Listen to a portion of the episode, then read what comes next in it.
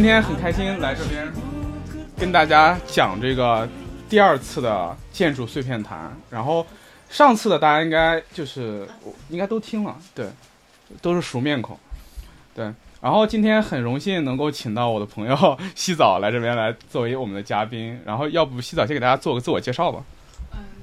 简单的介绍一下就好了。然后，呃，我是之前的话，从本硕一直学的是城市呃规划，然后是偏政策类的话，就不是画图的那种。然后在本科的话是在国内三年，然后国外格拉斯哥一年，然后呃硕士的话是在剑桥一年，然后现在正在呃已经申请了就是 UCL 的城呃规划的博士，然后正在就。就是在思考要不要去读的过程之中，然后我的方向呢也是跟这这一次的方向非常吻合。呃，我的研究的细方向是呃城市规划和体验经济的一个结合。嗯，然后这也是为什么，就是这次之前跟自有提过这个方向，然后这次想跟大家一起聊聊。然后之前的工作的话呢，呃，就是硕士毕业之后有两段工作经历，一段呢是在呃作为实习的身份，在呃杭州的良渚艺术文化中心做活动策划，然后只有但只有五个月的实习。然后第二份呢，也就大家去过的 TX 淮海，然后做了九个月的呃正式的活动策划。哎然后也是和我的主研究主题有点有点点相关吧，就业界的方面。对，非常巧，而且跟我们这个碎片谈的主题也非常相似。因为上一期我们聊的是那个城市中如何再造核心嘛，对，然后我们从城市的尺度上面去思考了这种大城市的问题，然后思考了我们这种城市的城市的瓦解和这个呃我们如何在这个正在扩张和瓦解的城市里面。去再造一个核心，然后今天呢，我们就借着这个机会，去进一步的、更细致的去看，哎，我们怎么样去在，就是我们上次我们说了，我们这个客厅很可能就会将来成为我们这群人的一个一个一个中心，但是我们现在正好也在对这个客厅做一些尝试，对我们最近刚订立了一个公约，然后我们也最近尝试着想要把它变得更可持续下去。然后在这个过程中，我们想要去看一看，哎，在历史上，像我们这样的小客厅这样的空间，它是怎么样产生，又是怎么样演变发展的？对，所以说今天我们想要聊聊这个话题。那我们首先还是延续我们碎片谈的传统啊，有一系列的问题开始。对，就先问问大家，就是我们不要这么紧张，就是上次那么轻松都过来怼我的，对。然后我们就问问大家，大家平时周末会干什么？会去参加什么样的活动？其实，其实我以就是来就是加入客厅之前，我们一般周末会有大半天去跟朋友约着一起打桌游。哦，然后对，然后后来有娃了就是遛娃嘛，带娃到各种商圈或者是亲子的一些 friendly 的地方去去玩或者吃饭什么。OK，就是有娃的炫耀一下。那洗澡呢？你你周末一般会去什么地方？跟跟栗子蹦迪。对，跟栗子蹦迪。哎，只是晚上了，然后白天的话可能会。当就是刚来上海的时候，会沉迷于探探索上海的各种空间，像之前去什么 Bottle Dream、大鱼，然后再就是逛一些新的呃线索啊，这种商好好的商圈。但逛完之后，其实也就一段时间吧，过过后的话，也就是也就没了。这些可能只是后面定期某些很好玩的活动的时候才会再去。OK，嗯，哎，这里就提到很好玩的活动，就是我们一般周末的时间。呃，去这些地方一般都是要花钱的，不管玩桌游啊，还是去探店，对吧？它是一种消费，但同时呢，它又跟我们别的那种消费，好像买件衣服啊，又不太一样。就是这种消费，我们管它叫做文化消费，对吧？就是一种比较特殊的一种消费形态。其实，呃，我们会发现，在上海这种大城市里面，文化消费非常发达。然后我们周末的时间也经常去进行一些这样的消费。就是说，那那就要引出一个问题，就是我们为什么要进行这些消费？就大家觉得我我们我们会想为什么要想要参加这种活动？我们想要去这这这些活动中获得什么呢？就把这个上价值的问题抛抛出来了。快乐，快乐，哎，对，还有吗？还有什么？快乐，社交，对。然后它给我们带来的，我我那那我说我认为的，我认为它给我们带来其实是其实是一种意义感。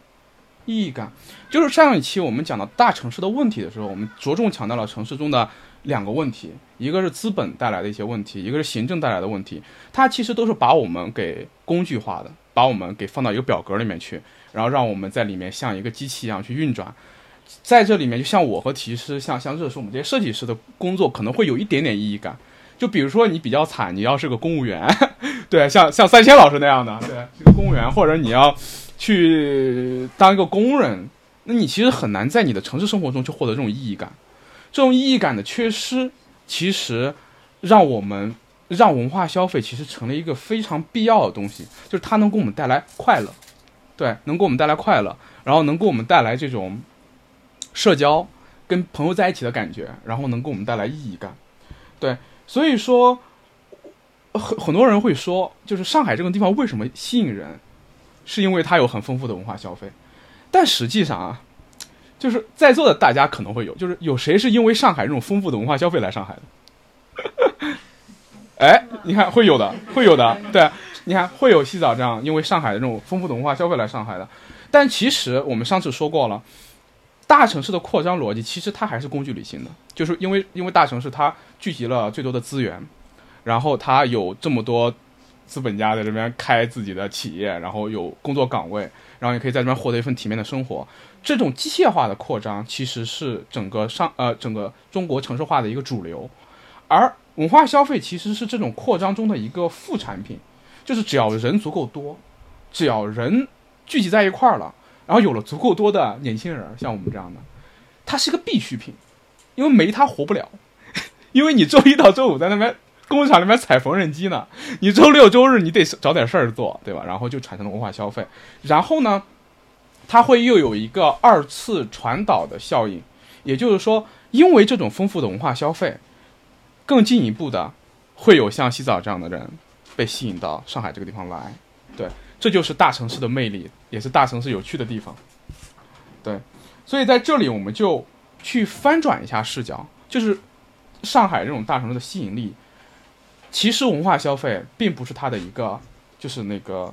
根本性的一个吸引力，而是它的一个附加的一个东西。所以，呃，刚才我们已经说到文化消费了，就然后紧接着有很多人会认为会说，文化消费是一种那个现代都市生活的一种麻醉剂。就是它可以让我们这种痛苦去消解掉，但同时呢，也也就也就只有文化消费能当得了这个麻醉剂，对吧？哎，所以说我们其实在这里想还想要再问一个问题，就是为什么文化消费能够当得了这个麻醉剂？对，其实这个答案也并不需要很很深的去探讨了。其实就紧接着接着我们上期的聊天，我们就可以。把它顺下来，你你让 K 师看你，哦，能看到我，OK，笑死，对，给 K 师打个招呼，对，OK，其实上一期就就这个东西就紧连接到我们上一期了。其实文化消费的空间在当下某种意义上，它代替了我们上期说的城市中被瓦解的那个东西。就城市中被瓦解的是一个共识性的共识性的核心。就是我们这个城市原来是有一个共识性的核心，大家在这个呃中等尺度的空间里面一起去做一件事情，在这个过程中我们获得一种认同感、一种意义感，但这个东西被城市的扩张给瓦解掉了，然后文化消费这件事情，它就能就在某种意义上去填补了这个空间，也因此文化消费、文化空间，它对我们大城市来说是必要的，而且它是必然会出现的，哎，这是一个很有意思的视角翻转。哎，在这里就可以问问大家，刚才我们大家已经说过了，说，嗯，上海，呃，就大家周末会去看展，会去到一些文化空间，就去探索一些空间。那上海大家有没有那种印象很很深的，觉得做的很好这种文化空间，这种文化消费的空间？大一大家可以可以说一说自己去过的，给大家给大家推荐一下。先开里说水泥公园是不是？哪里？水水泥公园？对，那是开里很喜欢的。那比较小众。对，那个是小众一点。偏偏艺术向的，还有吗？上博吧，上博上博算一个，对，上博就博物馆空间嘛。还有吗？上海的滨江应该算。哎，滨江肯定是算一个了，上海滨江肯定算一个。那两两条浦东浦西，对，杨浦路，然后西岸还有那个滨江的，世界级别的，这些能称世界级别的。对我们建筑师为什么能世界级别的 公共空间？还有小野老师每天都会去，去那边必必然会偶遇他的。永嘉路的孔代公园嘛，对，也算一个。然后，嗯，还有吗？我很好奇啊，TX 淮海这种的话，在大家的心里应该不算是文化空间。大家商业或者说，哎，对，商业商业就会重一点。哎，这个我们待会儿可以一块儿去探讨一下，去分辨一下。哎，但口袋还是书店什么的，像哎，书店，对，书店书籍那些地方。对对，我们上上周一块儿去的那个朵云，对吧？还有神兽之间，还有小老师办过办过活动那个唐宁书店，对吧？那个木子。嗯，我在想说，口袋公园这种它没有文化消费的话，你会觉得它是？呃，其实我们就是说消费这个属性，我们可以待会儿再去谈，因为刚才你看消费如果非常多了，刚才说了，T.S. 淮海其实是一个消费主导的一个空间，然后我们就会认为它文化属性反而弱了，所以文化和消费之间这个辩证。那口袋公园有没有消费？有啊，里面有咖啡厅啊，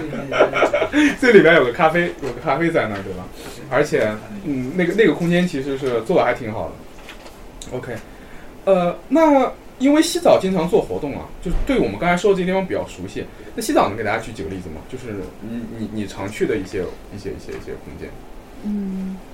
就我就不知道我这些去的空间算不算是消费空间，呃，文化消费空间。就可能有有一类的话，大家刚刚提到的书店，然后剧院、live house，然后这些的话就是很明显，我们是有某些目的，然后去到某个空间，然后去进行一些活动。然后现在可能。我个人会比较感兴趣的一些空间，嗯，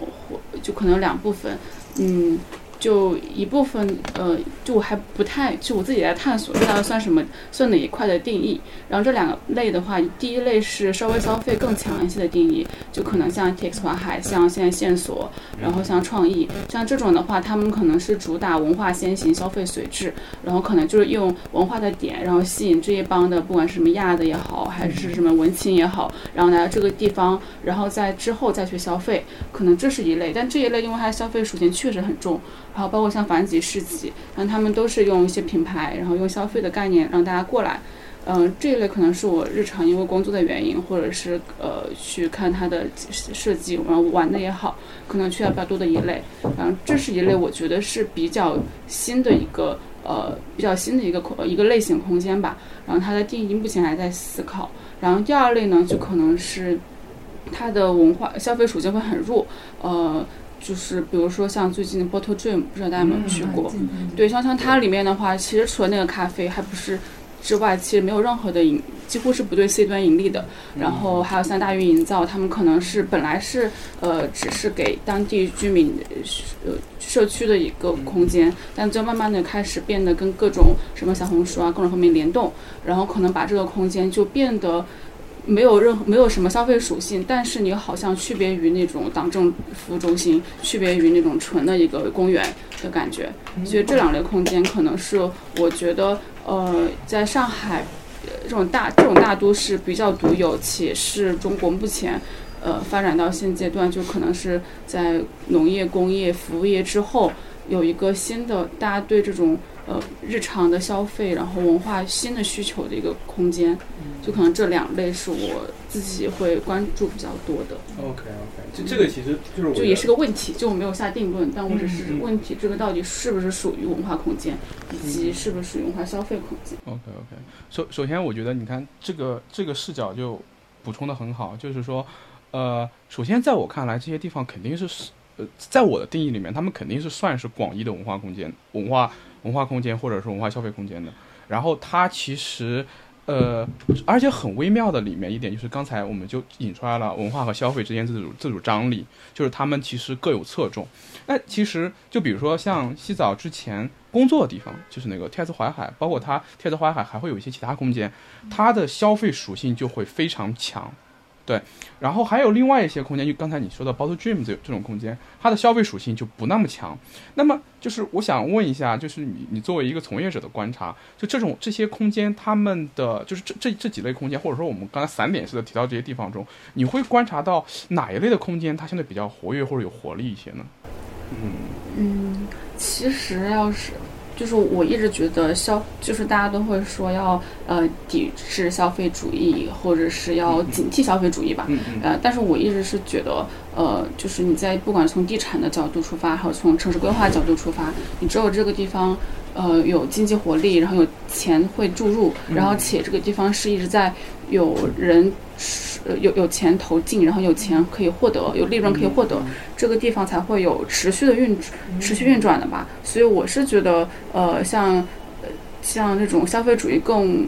浓的地方，在大城市可能是一个更持久，呃。可持续的地方吧，但是如果从个人层面来说的话，如果从精神层面来说，那我肯定更愿意去没有那么消费的地方。如果我自己业余的话，我我肯定不会去铁子海海逛街的，呃，就是就是就是，如果我不是喜欢他们在那边的衣服的话，呃，就是这样，就是很很矛盾的心理，就是然后也就引出，呃，就之前我可能我研究我博士想研究的方向，也就是说如何能够在，呃，更像如何把。公园把呃像 b o o Dream 这样的空间，让我从不盈利的角度，如何让它可持续下去？可能是从别的地方赚一赚一一部分人的钱，然后养另外一部分有趣的活动，就可就是这可能是一个需要探索的过程。但这个模式，我觉得目前是没有特别成熟的案例的。嗯，像我了解到的，呃，之前在大屋顶的工作。呃，就现在国内能活下来的文化艺术场馆，可能除了国家投资，那都是背靠地产。包括前段时间华侨城的倒闭，呃，不是 A C A O C T O C T 的倒闭，然后也就是发现，就地当地产下行的时候，它支持的美术馆也在下行。就我觉得这些模式都还没有特别成功的案例吧，目前目前看下来，对，就觉得是个很好的方向。我我觉得我觉得这个非常好，其实这也是我们这期四片谈最想要去探讨的，就是引入的一个话题，就是把这个问题能够，呃，通过我们的对谈，能够去把它更好的拆分出来，给大家展展现展现一下这个所面对的问题。另外一点是，我们这个空间，其实现在不是说是面对这个问题，就是也在做一些这样的尝试。当然我们野心不是很大，我没什么野心，但是其实就有点像你说的，有点像那个洗澡说的，我们这个空间当然不指望它盈利。但是我们仍然希望它能可持续，对，就可持续和盈利这件事情它并不冲突，对，所以说我们怎么样去一块去探索，正好我们就可以开始进入到我们就是这个后面的环节里面去，会很有意思。OK，刚才洗澡其实引出了一个非常好的一组张力，就是文化和消费之间的张力。那么我我们就跳出我们刚才说文化消费，文化消费，但我们回到建筑学的视角，因为我们是建筑随便谈嘛。文化消费空间在我们建筑学上来看，它是怎么样去定义它，或者它怎么来的？其实很有意思。呃，我们建筑师会倾向于认为，所有的文化空间都有两个原型演变而来，一个是剧场，一个是市集。前者代表的是文化空间的文化属性，后者代表的是文化消费空间的消费属性。所以在这里，刚才洗澡那点提的就非常好，就是。为什么说有了商业人才聚集？因为人因商业而聚集是一件非常自然的事情，它是一个自然必然性，就是我们很好能够理解商业聚集的这种自然必然性。对，待会儿我跟大家讲。其实我们不妨去回溯一下刚才我们聊到的那些空间，我们举到这些例子，我们能不能从他身上看到某种由剧场或者市场演变过来的这种张力？比如说刚才有人提到了展览。展览，大家可能可能有人知道，展览这个东西其实它起源于中世纪的这种会展传统，这种商业会展传统，最早其实是卖画的，像法国那个画家们每年会举办两场沙龙，春季沙龙、秋季沙龙，就卖画的，然后大家把画展出来，然后你过来买。后来有些画家被排挤，他们就去搞了个落选者沙龙，就形成了后来印象派啊之类的这些东西，对吧？它其实来自于中世纪的商业传统。比如说像话剧、音乐剧、舞剧这些东西，我们就不说了，它肯定是来自于戏剧传统，跟戏跟剧场文化是紧密相关的，对吧？音乐会也是从戏剧中也分分出来的，像 Sherry 是那个做演奏的，肯定知道音乐音乐会这个就是音乐的单纯的演奏这件事情，从戏剧中分离出来，其实是也是中世纪之后的事情。它早期的时候其实是跟要么是跟教堂的仪典去抢相关的，要么是跟一些戏剧是绑定在一起的。就歌剧肯定是最早的一个一个一个一个一个形式，对。所以说，嗯，现在是比如说像我们现在这种讲座，它某种意义上也是一种戏剧。大家一群人围坐在一块儿，然后看我一个人在这边嘚啵嘚啵说半说半天，它也是某种戏剧吧，对吧？所以说，剧场和市集这两种空间。回应到我们上一期，它就是我们一个城市或者一个一个社区中由自发秩序塑造出来的一个最典型的空间。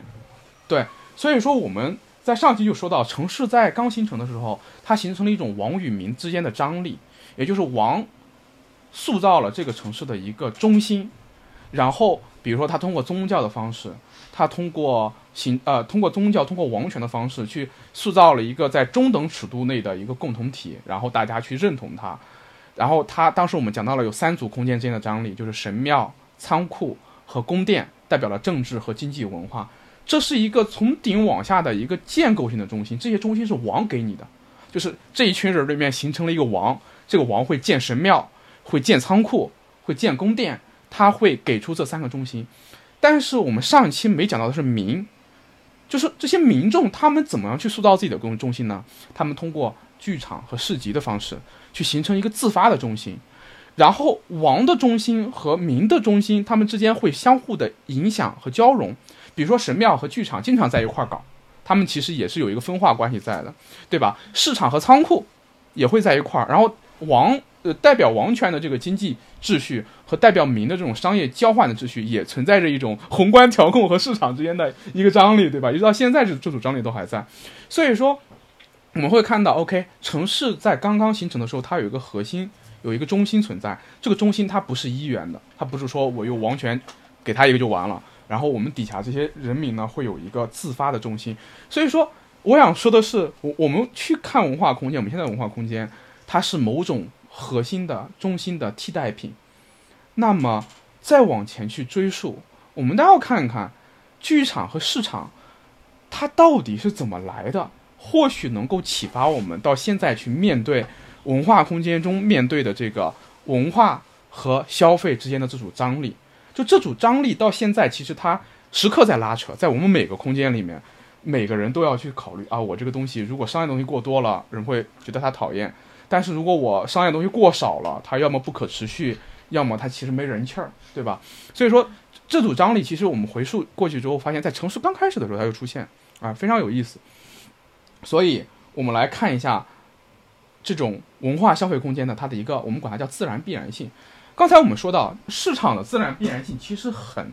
很好理解，我相信大家都能理解，就人对交换东西非常自发。就比如说上次那个洗澡那个 Tate 花海市集，里面以物易物就很自发的，对吧？我我这边有个东西，你这边有个东西，你想要我的，我想要你的，我们就换嘛。市场是有它的自然必然性的，这个其实很好理解。所以说，为什么消费属性对文化空间是必要的，就在于。它是有一个自然必然性在里面的。你说我这个空间我非常纯粹，我们不存在任何商业的行为在里面，你会发现这个空间不可能存在，对吧？那么，所以说是消费这一块，我们其实可以放一边不谈。我们看到文化这边来，那剧场，或者或者我们接着说，为什么会认为剧场它是一个文化空间的一个相对前置或者相对原型的东西呢？剧场这个东西的自然必然性是从哪里来的呢？哎，这里就是我们今天要探讨的第一个问题。对，就是文化消费中这个文化到底是什么，或者说我们这个呃剧场这种代表着文化的一个空间原型是怎么样形成的？对，这就是我们引入了引入到了今天的题目里面，就是这个我们去围绕剧场和戏台去谈文化消费的一个问题。首先，嗯，我们问一下今天在座的文学博士木子欣，对，呃，就是呃，你知道？剧场中间演的演演出的这些戏剧，这种文学传统，就是我们或者说我们人类最早的文学传统来自于什么？就是你你你当时在学校学的时候，老师怎么教你的？嗯哼，这段不能让我老师听见，我 记错了。没事没事没事。嗯嗯，你说剧啊，不是剧场，就是人类最早的文学传统，因为你是文学博士嘛。啊，其实来源宗教吧。来源宗教，对。然后，但是我们最早能留下来的。就是比如说你读过的最早的文本是什么？就是文学文本。就是时期上最早的。对对对，你能你能追溯到你记忆中最早的文学文本。伊利亚特就。哎，伊利亚特，荷马史诗，对吧？荷马史诗它是一个呃古希腊的一个史诗，大概大概在公元八世纪吧，我不知道这段到时候掐了，记不得了，记不得了。对，哎，我们可以看到这个史诗跟文学，然后古希腊的戏剧传统来自于什么时候呢？比这个东西稍晚一点，比这个东西稍晚一点。其实我们能发现，文学、戏剧和史诗这三者，其实在早期有一个同构关系。也就是说，从荷马史诗到古希腊的戏剧，到罗马的戏剧，到我们现代的戏剧，它其实是有一个传统的脉络在的。关于戏剧的起源，有很多种，有很多种理论了，有模仿论，有巫术论，宗教仪式论，等等等等。我们在这边不去，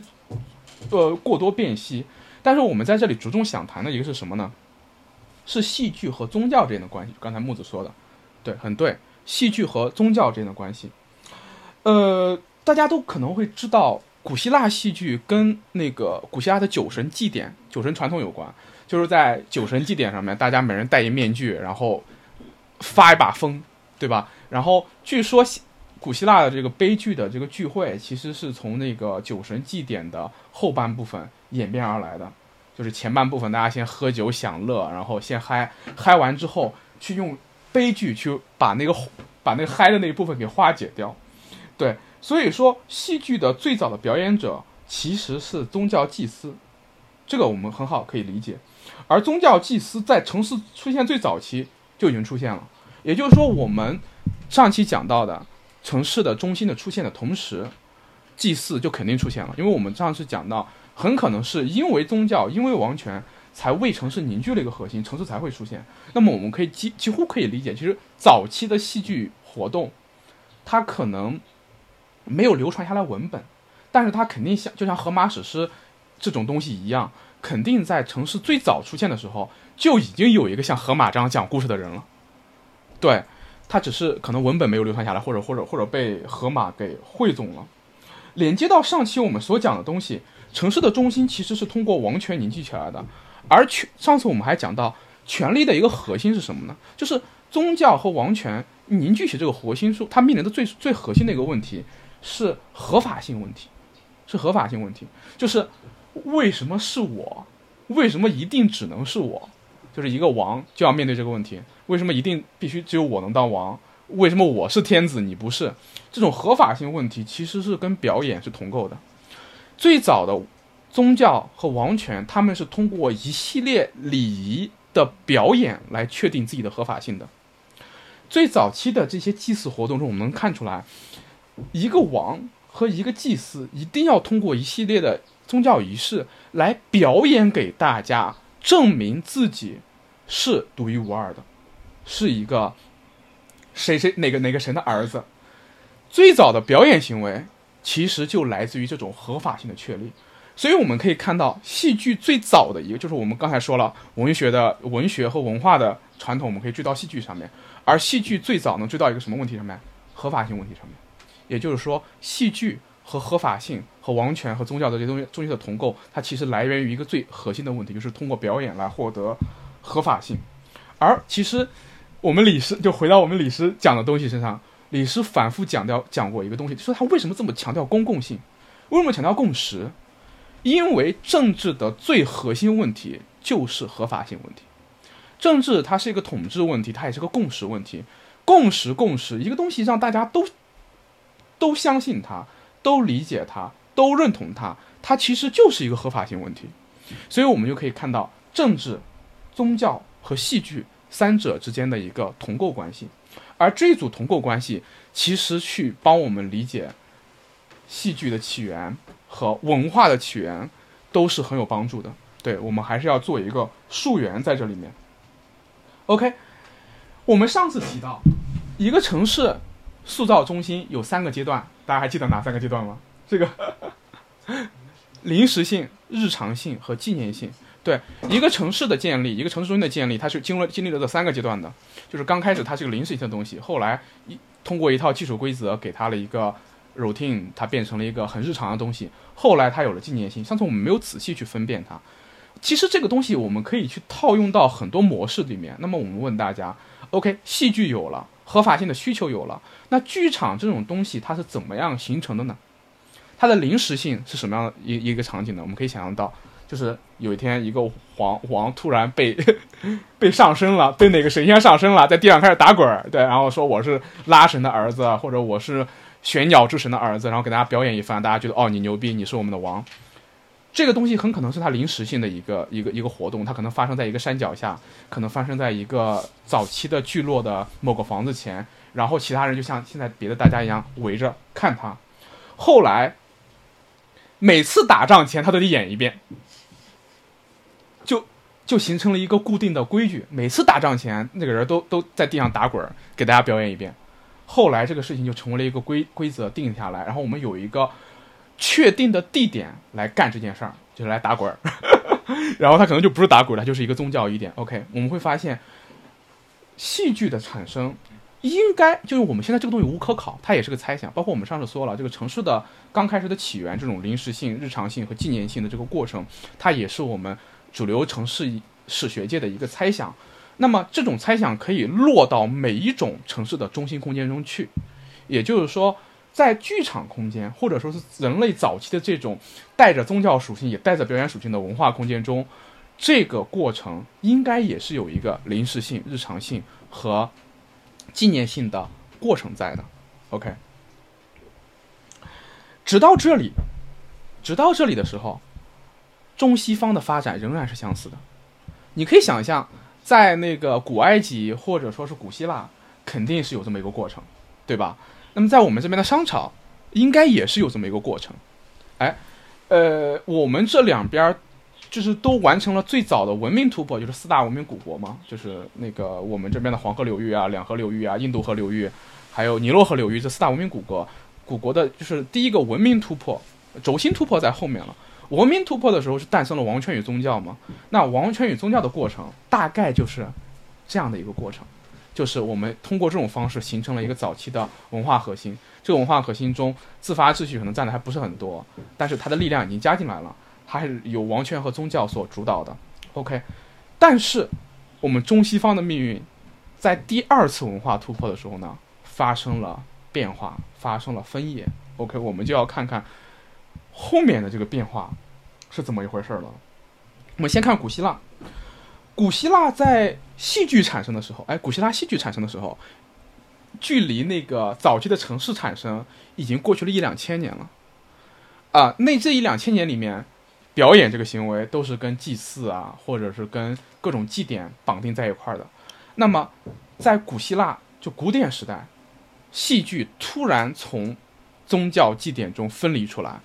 并且迅速的成为了一个非常伟大的传统，而且这个传统影响了整个后面的西方文学。从呃，荷马史诗要比它早一点。那当时诞诞诞生的，我们在一块在这个课题里面看过的《俄狄浦斯王》，对，当时诞生的这个索福克勒斯啊、埃斯库罗斯他们写的这些伟大的悲剧，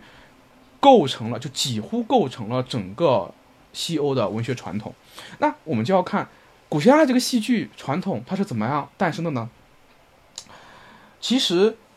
它的诞生恰恰是上一个中心的衰败带来的，也就是王权的衰落。在古典时代，古希腊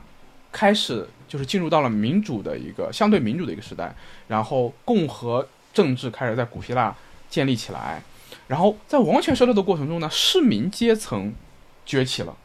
然后在这个过程中，人类第一次凝结起来一个。属于这个市民阶层的民主，也是王权的第一场衰落。在这种市民传统中，呃，工商也开始变得发达，人们开始聚集在市场上，然后在市场边上产生了最早的由市民主导的戏剧传统，而不是由祭司主导的戏剧传统。这一次变化其实形成了一种属于民来凝结中心的共识，然后这种传统对古希腊的影响是非常非常大的。古希腊的悲剧传统有在那个时候形成了。尼采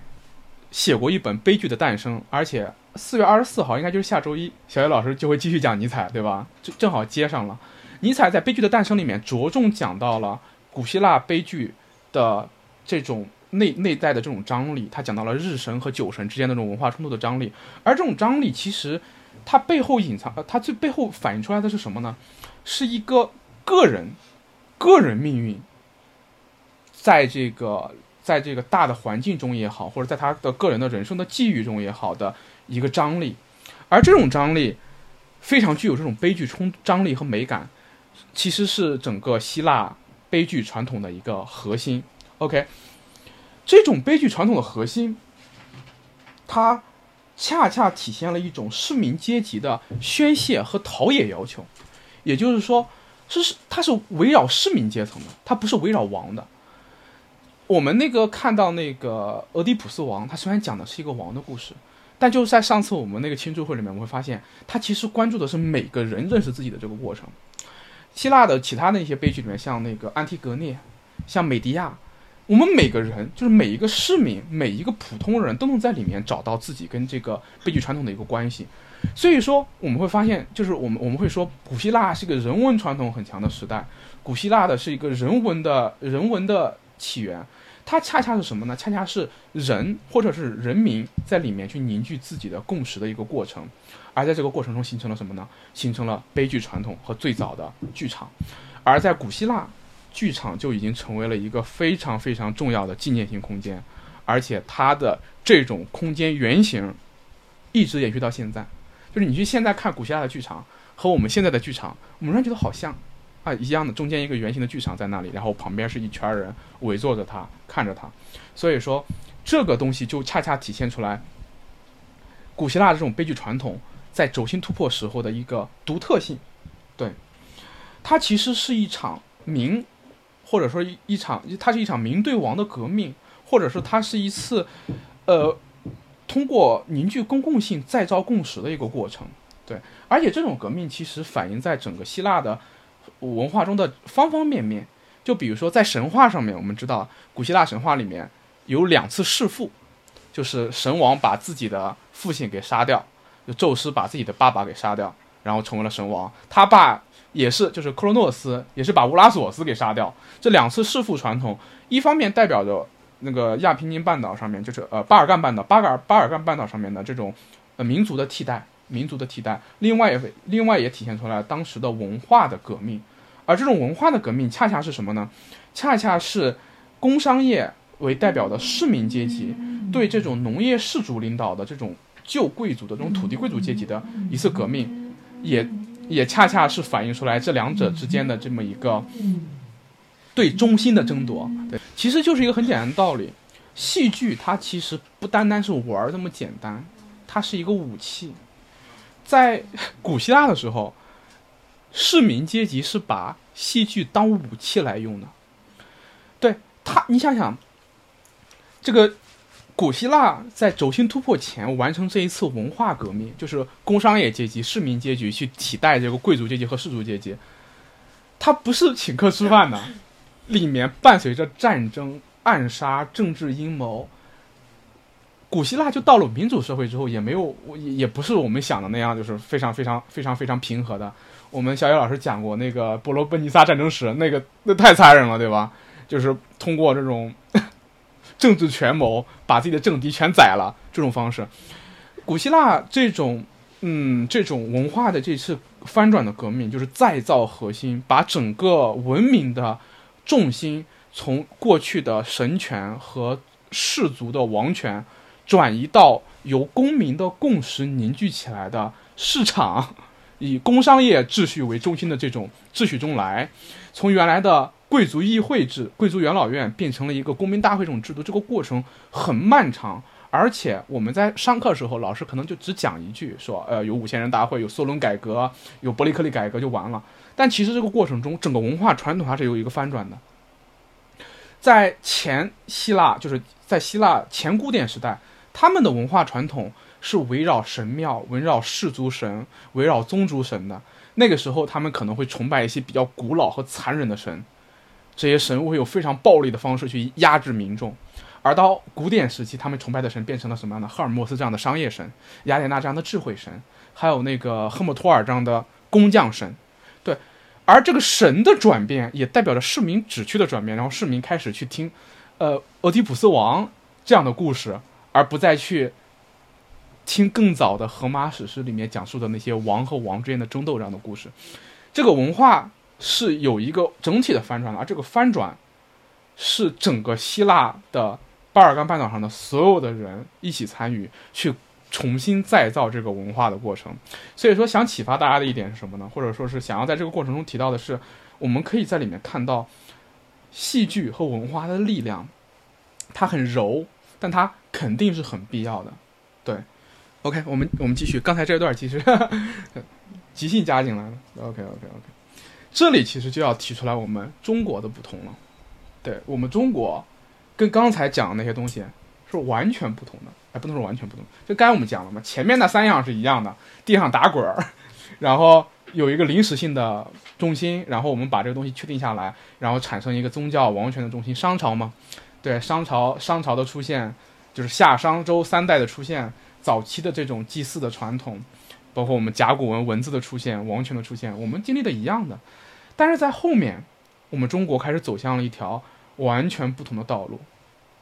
我们就来看看中国这边的剧场，就是戏台这个空间原型是怎么来的。哎，我们还是从建筑这个视角上去去切入它，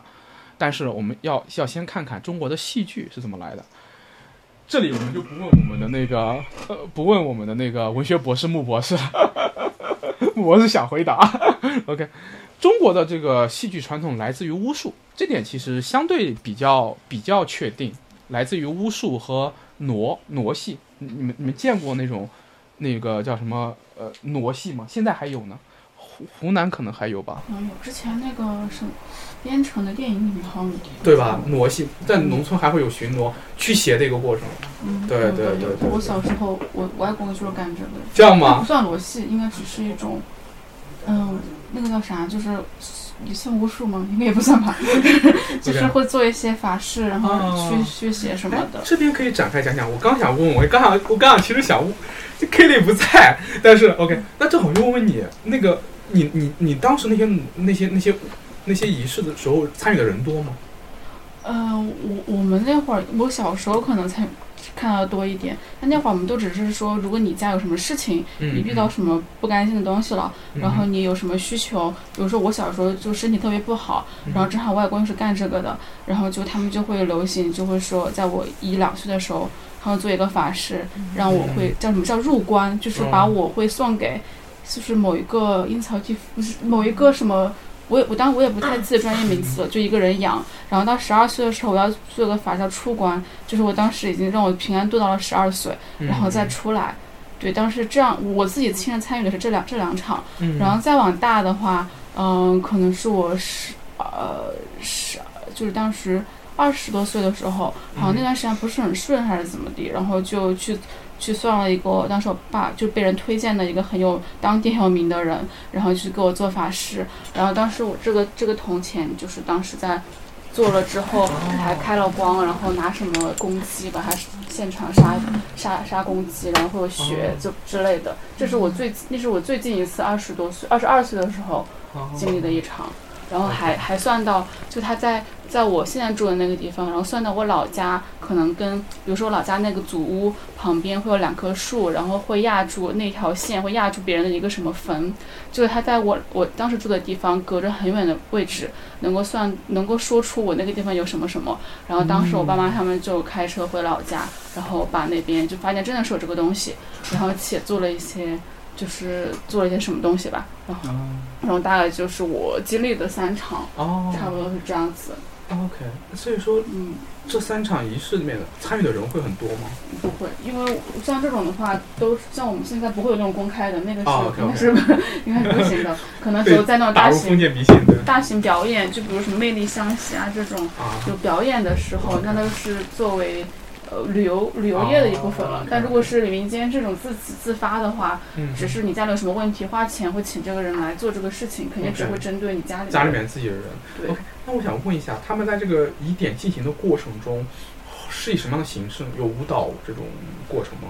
嗯。会有些吟唱啊，舞蹈啊这些。有的。我小时候那两场可能会大一点，他会在那种农村的地方，还会搭搭个台子，搭一个也不算台子，就是搭一个呃木板，然后小孩必须得爬上去，然后爬过，然后再再下来，只有我能上去，然后大人上不了。然后第二，但是他们然后同时还会配有几个人会一起唱唱什么东西，然后穿什么衣穿一些衣服。然后在我二十多岁那一场的话，就简单很多了，就只是会买一些什么，说是对那个鸡的要。对那个公鸡的要求会有什么不能够喊，不能够，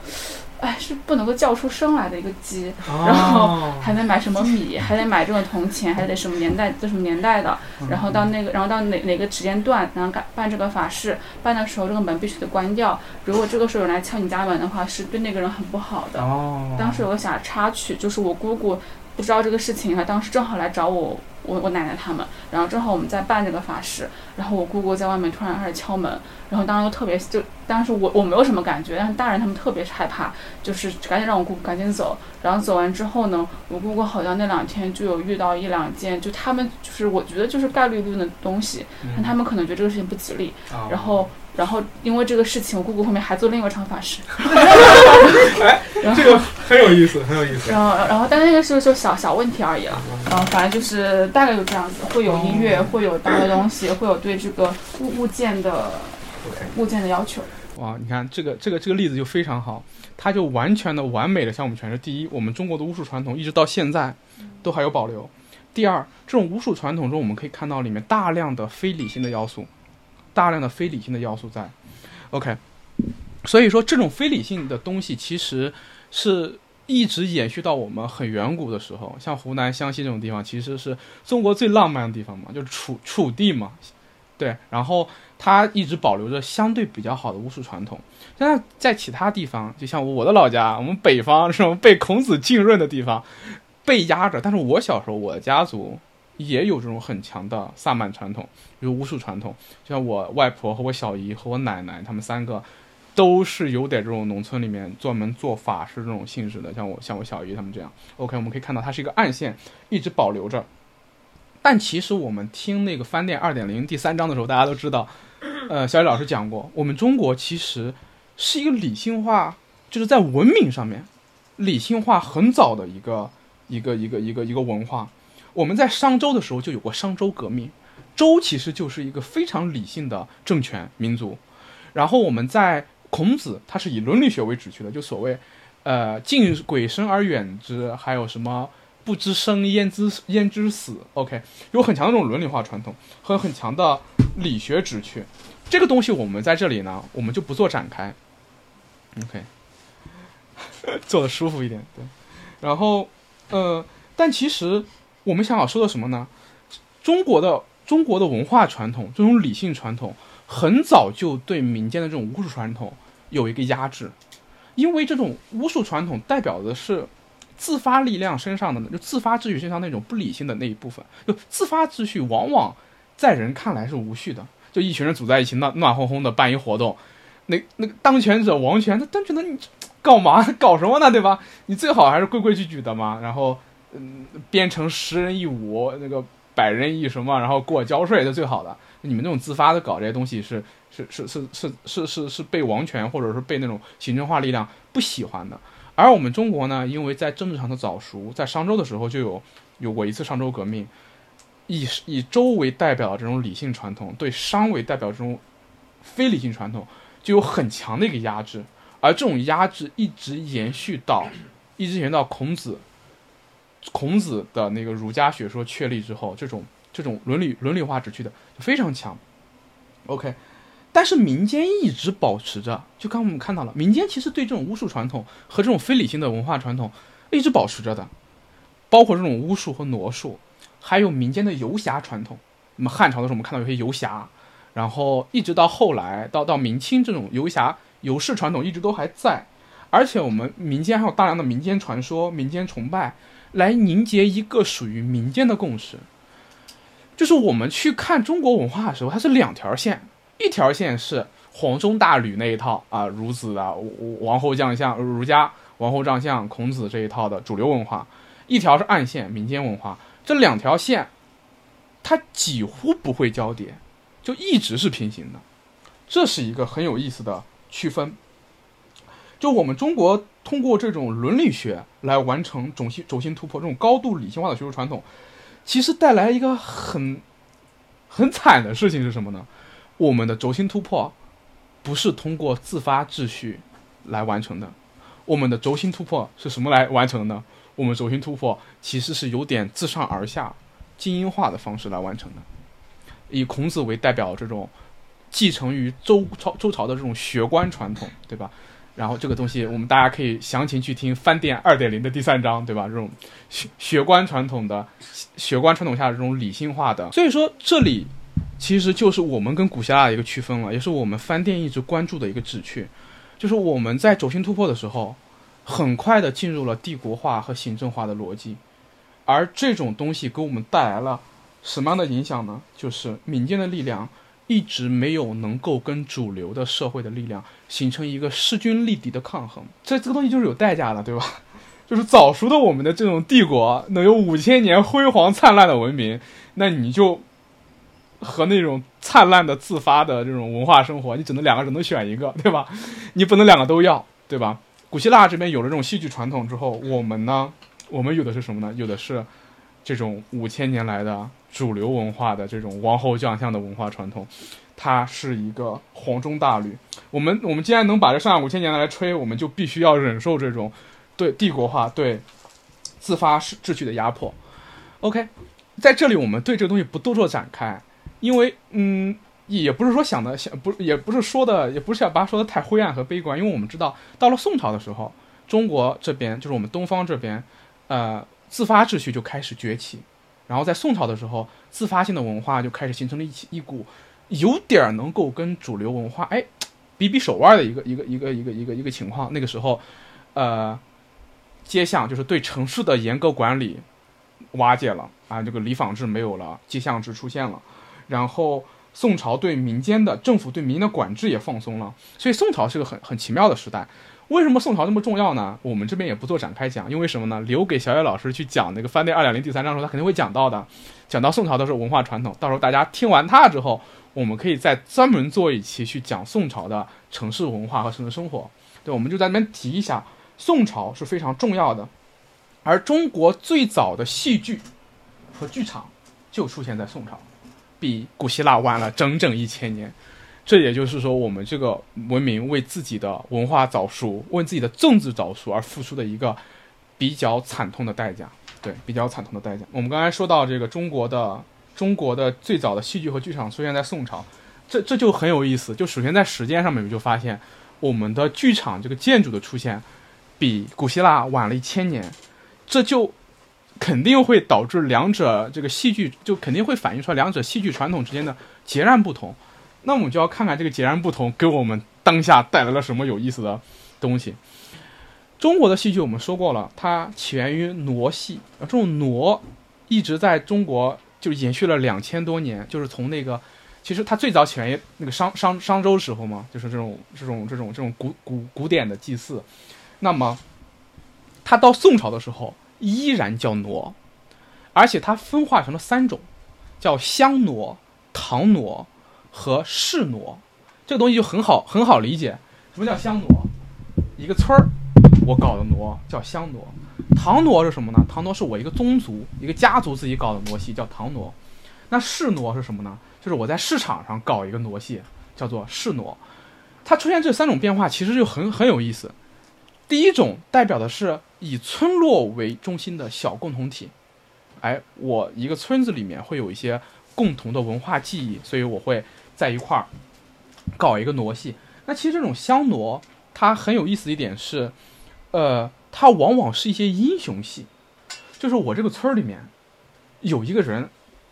他跟对我们这个村特重要，你可以想象，就是说一个带头大哥，对，然后或者说呢，在村庄和村庄之间的械斗里面死掉那些人，他们往往会成为这个村的集体英雄嘛，就是你为这个村付出了自己的生命，OK，我要。我要我要祭祀你，我要通过一场傩戏来祭祭奠你，说这个人牛逼厉害。然后这个傩戏可能慢慢慢慢演变成了什么呢？演演变成了某种意象的英雄史诗，就是我们中国的最早英雄史诗。这场就是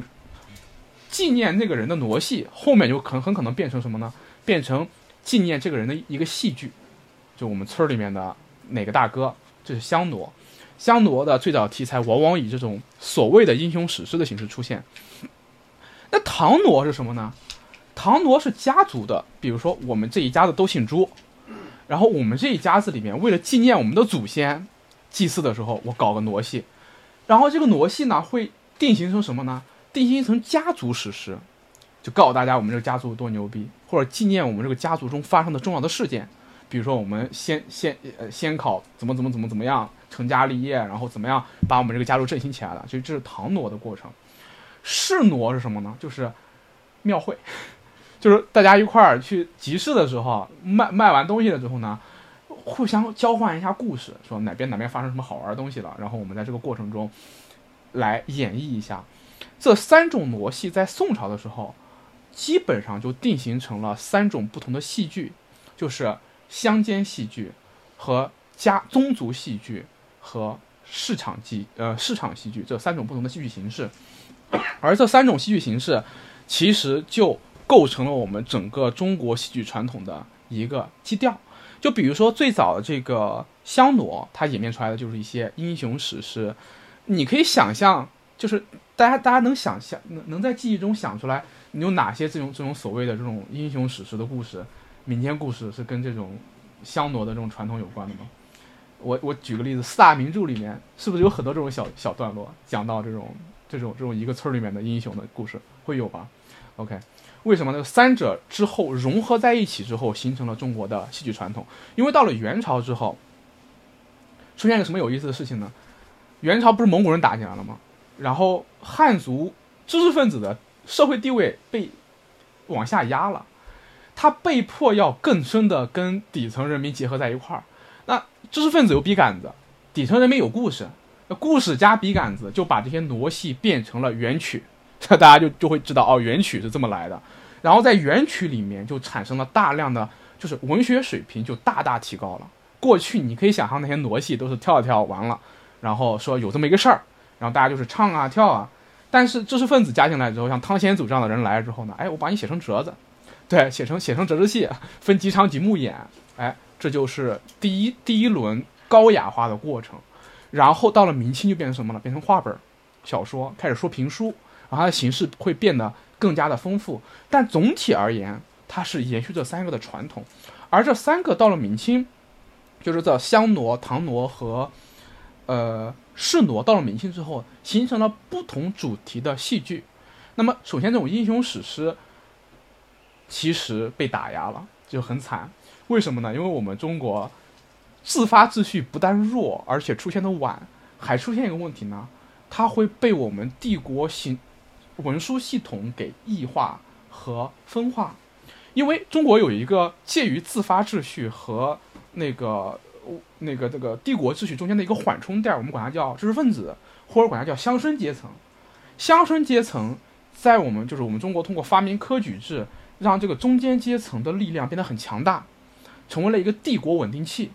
而这个帝国稳定器，它就起到一个对上负责、对下教化的作用。而这个教化的过程，其实是在把这个民间的自发秩序给管理起来。通过什么方式呢？刚才我们讲了儒家那套伦理化的、伦理中心的秩序，来把它给变得更加的有序。所以说，到了明清。香香傩中的英雄史诗几乎绝迹，这就是我刚才给大家讲为什么香傩的英雄史诗大家不好举例子，只能在那个《三国演义》啊这里面偶尔看到一点。像宋江，典型的肯定是一个，呃不，就是算是一个带头大哥这种人物吧，他很可能就有香傩的这种这种这种这种江湖侠士的身份的这种这种感觉在。但是在明清时期，更为就是香傩就是就乡村戏剧中演的最多的，变成了冤魂戏。就是民冤的，就讲我多冤，窦娥冤，就四大悲剧里面，大量都是冤魂戏。哎，为什么会有这种冤魂戏呢？就是因为在中国古代的这种乡村的秩序里面，会出现豪强和地主去欺压小姓的这种现象，非常常见。就是它也是一个，就它的自发秩序里面也会分层，也会有高低。然后这种比较强势的大族会在这个。在一个在在在一个片区里面形成自己的势力，然后这个势力就会有不平等嘛，然后冤魂戏就成为了一个宣泄的方式。我通过这种方式去说，我我们这个 共同体有多冤，而与之对立的其实就是就是唐傩演变出来的宗族戏剧，这种大族开始形成自己的文化传统和戏剧传统，然后这些家族戏里面开始出现什么呢？出现恋情戏。还有神仙道法戏，就是跟全真教有关。那当时是宋朝的时候一些，就是讲寻仙求道的这种这种知识分子家家庭中，会把傩戏或者把戏剧给进一步的高雅化。而我们刚才说到的那些元朝的元曲，其实很多人很多其实就是从这个唐傩然后往外去发展的，就是这种宗族戏剧往外去发展的。这个过程中产生了很多去歌颂呃知识分子阶层的一些戏剧，比如说《牡丹亭》啊。比如说那个，呃，像《梁山梁祝》也算吧，对，它也不算是一冤冤情剧吧，就是讲这种风花雪月的东西。他开始追求更高的美感，啊，然后开变得变得更加的高雅化，这是唐傩。然后他发展到极致就是《红楼梦》，大家可以从通过《红楼梦》去理解这种宗族戏剧，在讲的是一个大家族的兴衰。对，最后一个世挪，所谓的市场戏剧，开始转向两者，它题材主要围绕。一种是风月戏，就讲青楼女子这种这种这种这种这种花边新闻的，啊，对，就比如说在在那个《水浒传》里面就可以看到里面李师师啊这些东西啊，对，讲讲这些东西的，还有绿林绿林好汉戏，哎，就《红楼梦》呃那个那个《水浒传》典型的，OK，包括《西游记》也算是一种嗯这种吧。然后我们可以看到这三者的融合，其实融成了我们的四大名著。就我们四大名著都可以看到它有一个从傩戏。到画本儿，到演绎，到小说定定型的这么一个过程。OK，这是我们中国的一个戏剧传统的一个演变的过程。然后我们在里面能看到什么呢？就是首先它仍然是一种自很强的自发秩序，但是这种自发秩序很微弱，而且被我们这边的这种文化传统压着，就被我们这种文化传统压着。所以说，你可以在四大四大名著中看到这种很强的这种压抑感。《水浒传》上面的压抑感，我相信大家就稍微看看那种解读《水浒传》的小说，就会发现这里面那种那种杀戮欲望的宣泄，其实代表的其实就是一种底层民间的那种压抑嘛，这种造反，讲造反的这种这种故事。还有《红楼梦》，那种是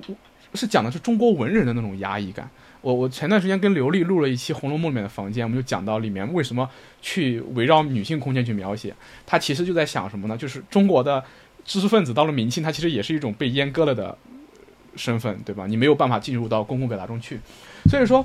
嗯，四大名著里面反映出来的中国的戏曲传统，它体现出来这种、这种、这种、这种自发秩序，一方面兴起了，另外一方面它很微弱，它又被裹挟着。OK，嗯，而且我们中国的这种自发秩序，呃，就就这种这种戏剧，还有一个问题，就是它参与感其实很弱，它基本上就是单方面的表演。观众在里面其实没有任何的参与在里面，而且在整个表演的过程中，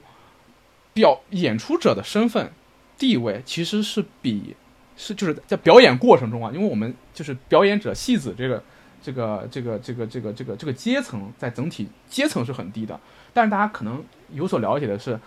在表演过程中那些人的地位是很高的，他演谁就是谁，而且在我们的文化传统中。很多人演戏的时候，我们有些礼法你是可以突破的，比如说你可以坐的比皇帝高，你可以站的比皇帝高，然后你可以因为你在戏里面，所以你可以超脱世俗世俗的秩序。你演关公，你就是关公了，然后你要教化，所以说你见了皇帝你可以不脱帽，对吧？这种很神奇的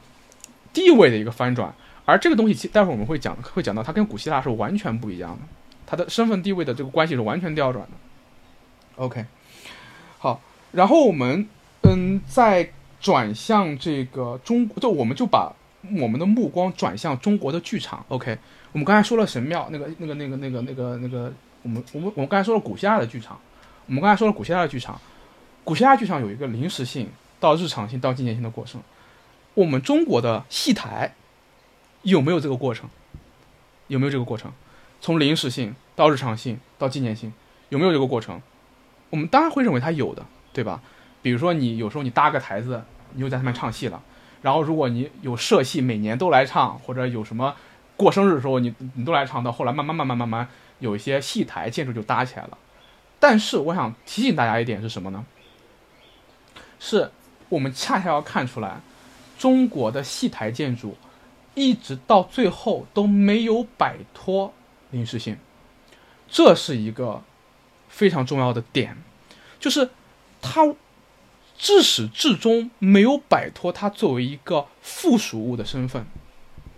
就是你现在去看很多农村，它依然没有一个固定的戏台，即便有那个戏台，它不承载一个所谓的文化中心的功能，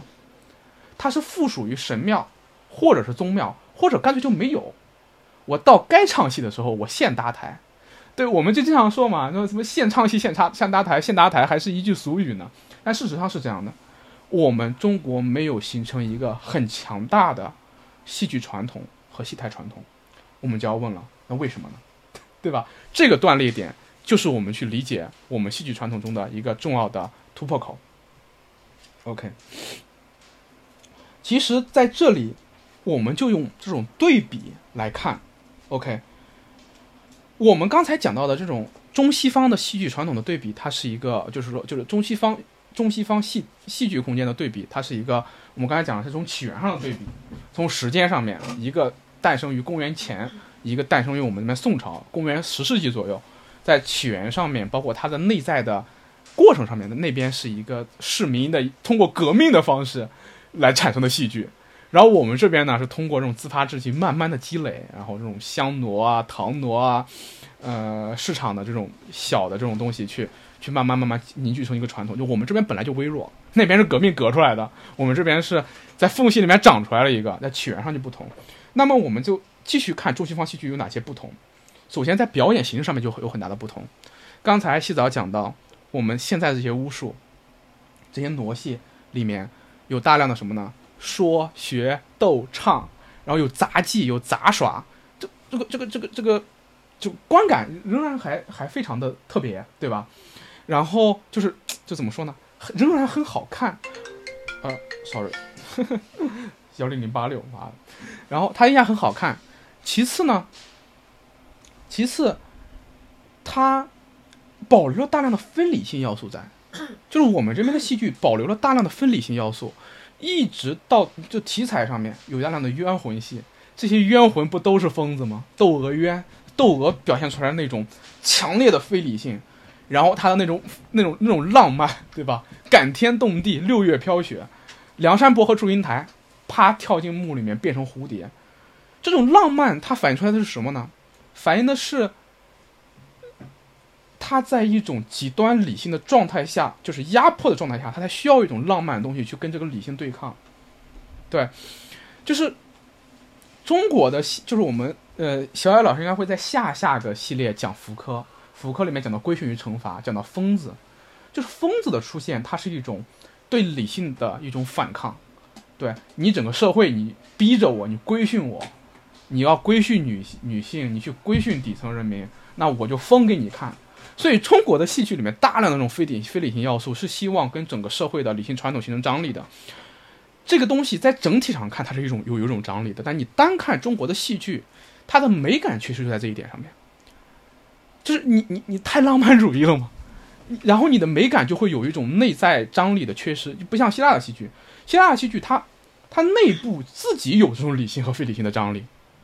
他在这个戏剧的内部，因为他是他是他是超，就是他他自己再立了一个共识之后，我在这个共识的基础基础下，我在里面演俄狄浦斯王，我反映一个人跟城邦之间的，呃，跟自己命运之间的张力，里面你能看到那种理性和非理性之间的冲突和张力。安提格涅讲的是一个一个一个一个女性，她在面对自己想要埋葬自己的父那个那个那个兄长和城邦传统之间的这种这种这种张力，这种个人的戏剧冲突很强。但中国的所有戏剧都得反映人和社会的冲突，和人和文化的冲突。就因为这种冲突很强，所以你在这里面，你你你的表达就变成一种压抑下的释放，而它的那种平衡感就相对弱了。这其实是中国戏剧的一个一个一个一个特征吧，可以说是对在题材上的特征。所以在表演形式上面，我们这边就非常浪漫化的表演，非常写意，然后有这种杂耍逗唱在。而古希腊就很简单，就只有台词和动作，布景也很朴素。他非常强调在里面，我要进行思辨，我要我要在这个戏剧里面，这个明明是非理性的一个戏剧里面，我要在里面进行理性的思辨。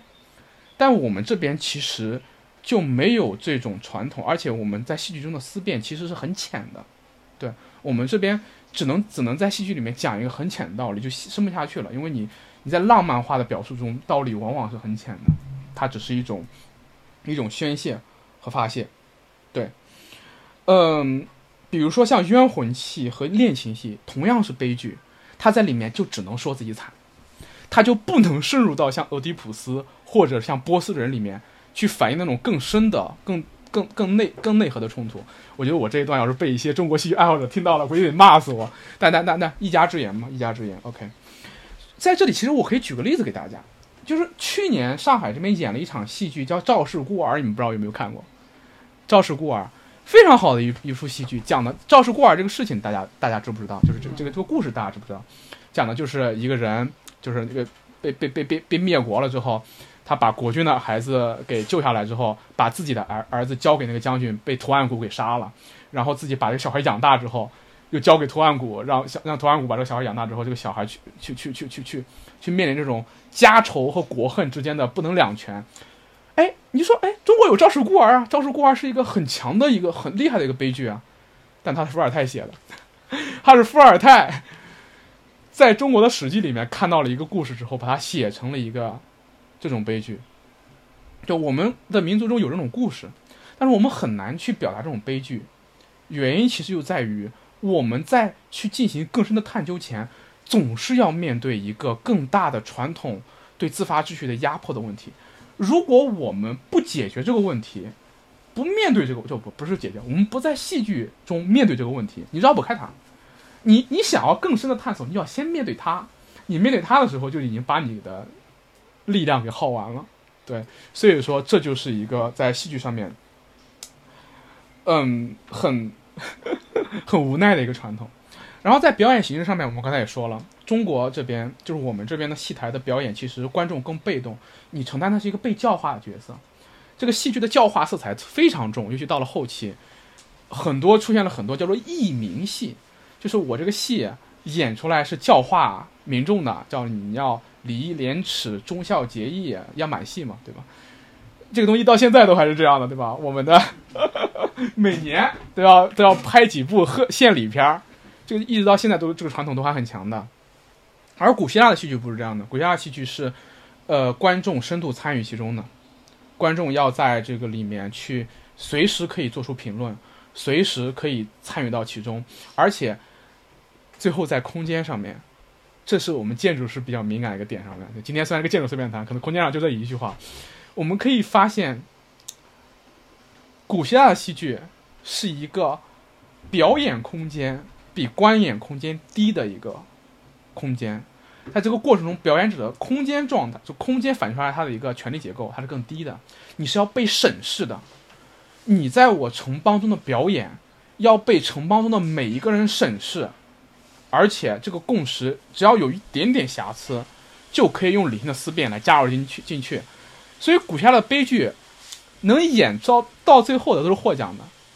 很多演不到一半，因为你的思辨不够，直接被骂出去了，直接被骂出去了。这是古希腊的悲剧传统。而我们这边呢，我们这边是一个高高的戏台，先把这个戏台搭起来，然后你在这个戏台上面演，然后你演成什么样？都不会被质疑，对你演成什么样都不会被质疑，而且你还要承担一个教化者的角色。你演关公，你就要告诉大家我要忠义，对吧？你演一个孝子，你就要告诉大家我要我要孝。所以说，这种文化上面的区分、空间上的区分、表演形式上的区分，恰恰就代表着这是两种截然不同的戏剧传统和两种截然不同的文化传统。他们可能共享一个先祖，就是这种宗教祭祀带来的。空间文化空间，但他们在轴心突破之后，分化成了两种完全不同的传统。总而言之，说了这么多，其实就是想说什么呢？我们可以看出来，以戏剧为代表的文化空间的起源，它与政治、与公共性、与合法性是强烈绑定的。对，而且这种公共性是文化，恰恰是文化消费中它最吸引人的地方。你可以想象一个希腊人啊，他在这个尺度合一的城邦里面，就是一一两万人，然后他可以自由的表达自己，自由的去批判和被批判，自由的锤炼这种公共性，然后在戏剧大赛中通过写作、表演、评论来宣泄自己在城邦生活中的压力，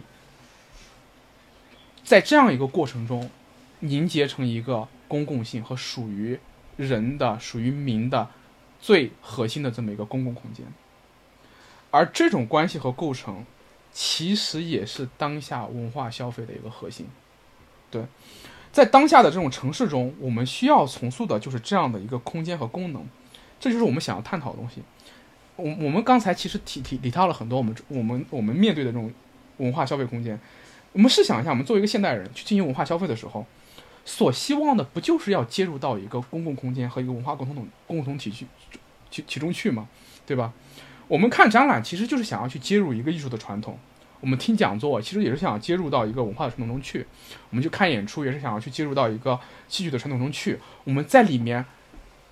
你在看哪场戏的时候，你是忍住自己，我一点反思都没有，我就完全看你想什么呢？我会去质疑。我们在这个房间中看了这么多场电影，我们看这些电影的时候，不都是从自己的生活出发去理解它，然后去反思它的吗？这样一个过程，恰恰是文化消费的核心。相信在座的大家看过很多对于这个景观社会这样的批判，包括刚才洗导也提到，呃，我们我们曾经批判消费主义，其实就是刚才我们也说了，这种消费其实在很大程度上已经被庸俗化了。很多人认为文化消费变成了一种认同认同，就是寻求认同和表演。就小红书上面我发一张发一张照片，很多人去点赞。然后图像化的展示，我们大家对这个东西批判，批判你消费主义，批判景观化，批判你这种所谓的认同感的寻求，然后批判，批判这批判那。我想说的是，这些批判固然有它的道理，但是我们今天讲的这些东西里面所反映出来的是什么呢？寻求认同和表演这两件事情，恰恰就是文化的起源。它没什么问题，就是你寻求认同没问题。我们当然去需要想要寻求一个东西对我们的认同和接入到一个传统中去，这是我们的很自然的需求。表演 也是我们一个很自然的需求。所以说，我们我们对刚才那些东西的批判，其实我们要走到更深的一点上去，就是说它的问题出在哪里。刚才我们说这个戏剧诞生的历史，找到其中最有张力的这个部分就是公共性这一部分，没有公共性就没有文化可言。在公共性被压缩的地方，文化所谓的文化再灿烂，它其实也是一个庞大的尸体上面的霉斑。我相信在此时此刻的当下，相信大家其实对它是有感知的。当我们看到一些很精致、做的看起来很漂亮的那个所谓的文化产品、文化消费品的时候，我们可能。刚开始在视觉上很爽，在听觉上很爽，但我们很快会厌倦它。为什么？很可能是因为什么呢？它没有办法为我们提供文化消费品或者文化消费中最核心的那个东西，就是公共性。OK，所以说，其实说到这个对比，嗯，我知道我今天这个播客放出去之后，很很可能，我不知道就要就要开始被骂了，就是很崇洋媚外的一期播客，反复就在讲。我们这边是有多糟糕，希腊那边有多牛逼，它很快就是很容易会变成一种，就像丑陋的中国人啊，中国的文化劣根性啊这样的批判。其实恰恰在这里想说的，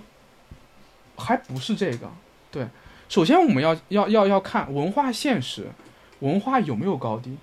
从现实上来看，文化有没有高低？当然有高低。有的地方文化繁荣，有的地方文化不繁荣，有的地方每年都诞生出来伟大的文化作品。有的地方就是一片 荒芜，就是诞生不了，就是诞生不了伟大的电影，就是诞生不了伟大的音乐，诞生不了文化的文学作品。明明你有这么美好的，明明明你有这么悠久的历史，明明你的历史上有这么多伟大的作品，但为什么？为什么这些作品在现在就是这么乏力？呃，我们上呃去年的时候，小野老师去讲过拉美，讲过拉美，他当时是把拉美和北欧做对比。把拉美和对北欧做对比，他毫不掩饰地表达了自己对拉美的赞许和对北欧的一点点批评。但他其实，我其实想说什么呢？拉美是一个比较惨的孩子，他面对的非常残酷的政治现实，他面对的一片疮痍的土地。我们去看待他的时候，看待的都是毒品、枪支和贫民窟。而北欧当然是一块很好的地方，但是呢，北欧就像是一个骄纵的孩子一样，他的文化的张力就不足。而拉美虽然有这么多悲惨的事情，但是它仍然具有公共性，当地的人依然在议会里面去讨论自己国家的未来，依然有这么多的建筑师、导演、作家。在公共空间中进行表达和创作，来探讨这个国家将来该往哪里走，他们仍然是有公共性的。而在这种剧烈冲突下的公共性，恰恰诞生了整个二十世纪的文化高地。那加呃那个马尔克斯的作品、博尔赫斯的作品和我我非常喜欢的拉美建筑和小老师非常喜欢的拉美电影，但他当时没有开麦的一个点是在于什么呢？这是一个被骄纵的小孩。和一个被放养的小孩，但是在这两个小孩背后还有一个小孩，他有着一个非常悲惨的原生家庭，他从小就没有学会去爱，就没有学会怎么样凝聚共识，就没有学会怎么样去留出空间给大家进行公共表达。那个原生家庭很悲惨的小孩是谁？我我就不多说了，对吧？就不言而喻了。但是。恰恰又要翻转的是什么呢？我们翻转电台不断翻转啊！我们我们这翻转电台有很多次的，我们这翻转电台对，我们这个翻转客厅啊，我们这个翻转客厅有很多次的这个亲密关系互助会和原生家庭互助会，对吧？我们在这个过程中经常去探讨自己家原生家庭和亲密关系的一些问题。OK，但是小野老师反复提醒我们的是什么呢？原生家庭它带来的问题当然是问题。但它不是我们停在原地的理由，就像我们面对的这个庞大的文化传统，它是问题，它对我们当下的公共空间、公共表达形成了一个非常强烈的压制，但它不是我们停留在这里的原因。一个一个原生家庭很悲惨的人，仍然可以通过通过亲密关系去。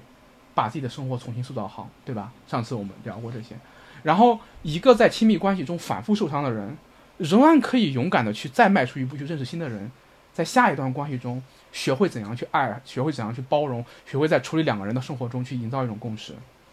怎么样去形成一个良好的公共空间，在里面去创造，在里面去重塑另一种可能。所以说，